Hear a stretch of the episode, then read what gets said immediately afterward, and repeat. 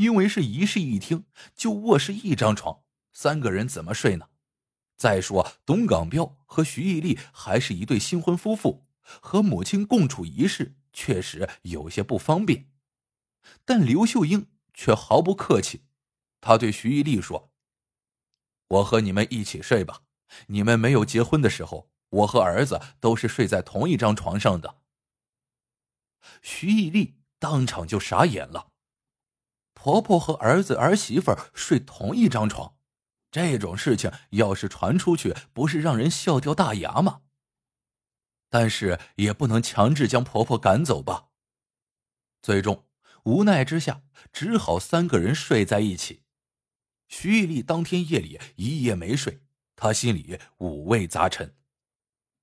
第二天，徐玉丽趁着课后之余，擅自出去买了一张折叠床。他把床搬回了家中，刘秀英看到之后就不高兴了。难道你要让我睡在这张床上？当时董港彪不在家，徐玉丽也没有和他说太多，说自己还要赶着去上课，睡觉的事等晚上回来再商量。徐玉丽在晚上回家之前，特意给董港彪说了这件事情。董港彪说：“等会儿我劝说一下我妈，让她睡在客厅。”好在刘秀英听了儿子的建议，就把单人床放在了客厅，就这样开始了三人生活，而且婆媳关系也变得越来越尴尬。因为生活习惯不同，渐渐的，刘秀英对徐毅丽非常不满意，她总是唠叨徐毅丽花钱大手大脚，不但经常买衣服，还喜欢买各种水果。他认为徐毅丽是一个不会持家的儿媳妇，在他看来，买这些高价水果远不比多买一些蔬菜、馒头来的实在。无论刘秀英怎么说，徐毅丽都不和她一般见识，她不想和婆婆闹不愉快。但是刘秀英却更加变本加厉，她每天洗衣服的时候，总是把徐毅丽的衣服挑出来，只洗自己和儿子的。不久后，徐丽怀孕了。知道儿媳妇怀孕之后，刘秀英不但没有尽心尽力的照顾她，还经常故意把屋里弄得乱七八糟的。有一次，徐丽不小心被盆子绊倒，差点流产。每当徐丽在家备课的时候，刘秀英故意把电视剧的声音调到最大，还经常发出一些很大的噪音。徐丽无奈。只好提前出门去学校的办公室备课。这些事情她从来没给董港彪说，因为她怕老公夹在中间为难。二零零七年，徐毅丽生下了一个男孩，刘秀英却因自己身体不好为由，不愿意照顾孙子，还建议让远在老家同父异母的董港彪的姐姐来帮忙看孩子。但是董港彪的姐姐。并不是免费来帮他们看孩子的，董港彪每个月还要给姐姐发工资，而且一家人挤在职工宿舍里确实很难过。徐玉丽的父母心疼女儿，直接付首付给他们买了一套房子。徐玉丽父母出钱给夫妻俩买了一套房子，而且房产证上写上了徐玉丽和董港彪两个人的名字。徐毅力终于松了一口气，因为这是父母给自己买的房子，婆婆也不会死皮赖脸的住进去吧。没想到的是，刘秀英还真的理直气壮的住了进来。儿子断奶后，徐毅力直接把儿子送到了父母家中，因为他们还要还房贷，要是还让董港彪姐姐带孩子。他们的日常收入是入不敷出。没想到这件事情惹恼了徐一丽的婆婆，她认为这是徐一丽的主意，他们把自己女儿又重新撵回农村吃苦去了。她也因此埋下了怨恨的种子，以至于对儿媳妇下了毒手，直接砍死了博士生儿媳妇。自从徐一丽。把儿子送到父母家后，刘秀英就处处找茬。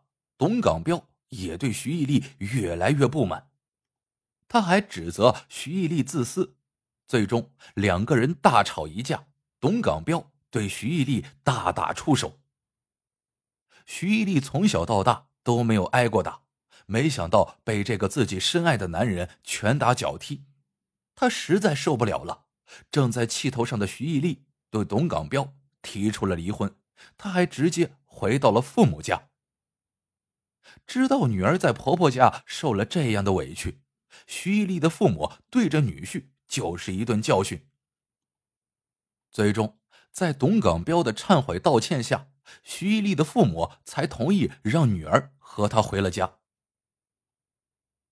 婆婆刘秀英听说徐毅力要跟儿子离婚，她彻底受不了了。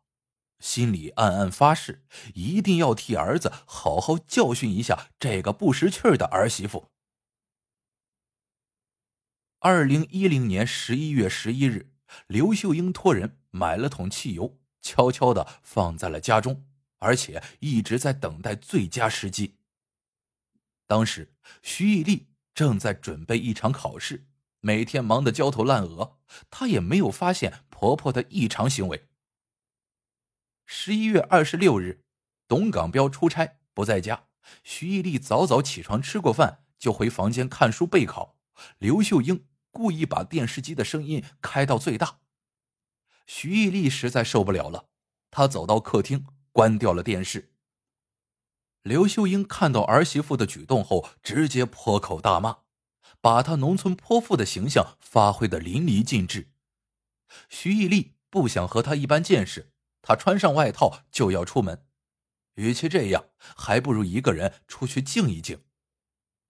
看着徐毅力准备出门，刘秀英彻底愤怒了，她直接冲进厨房，拿出汽油就往徐毅力身上泼去。徐毅力毫无防备之下，被他泼个正着。当时徐毅力戴着隐形眼镜，他瞬间感觉到眼睛一阵刺痛，接下来就什么也看不见了。他直接就倒在了地上，而刘秀英并没有就此罢休，她直接拿出菜刀向徐毅力身上砍去，而且连砍十几刀。徐毅力一点反抗能力都没有，很快，徐毅力就在血泊中失去了呼吸。更可怕的是，刘秀英看着儿媳妇死亡后，她冷静的清洗了双手。回到房间，换了一身干净衣服，还在楼下的餐馆饱餐一顿，然后才去了警察局自首。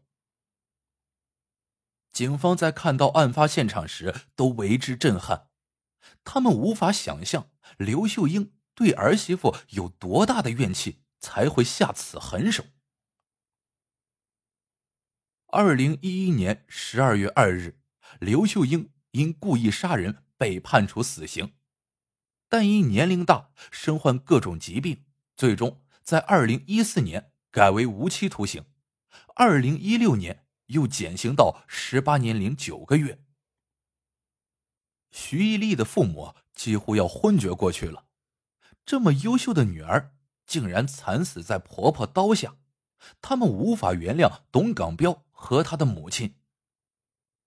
更让人气愤的是。董港彪竟然恬不知耻的用孩子威胁岳父岳母进行财产分割，最终董港彪得到了孩子的抚养权和徐毅力父母付款买的房子。二零一六年，董港彪不但当上了大学副教授，还到处相亲另寻新欢，组建了新的家庭。而徐毅力呢，最终成了这场婚姻的牺牲品。而且，杀人凶手刘秀英在服刑两年后，以患癌症为由申请了保外就医。一些家庭矛盾最终引发了命案。在中国，婆媳之间的关系一直是大家头疼的。我们在相处中尽可能的换位思考一下，只有相互理解，才能够和谐相处。徐一力的一再忍让，让刘秀英。更加的变本加厉。在婚姻生活中，男人也要学会调节媳妇和父母之间的矛盾。在面对老人的无理取闹时，当然也不要一味的忍让。当一个女人遇到不适合自己的婚姻时，要及时抽身，避免悲剧的发生。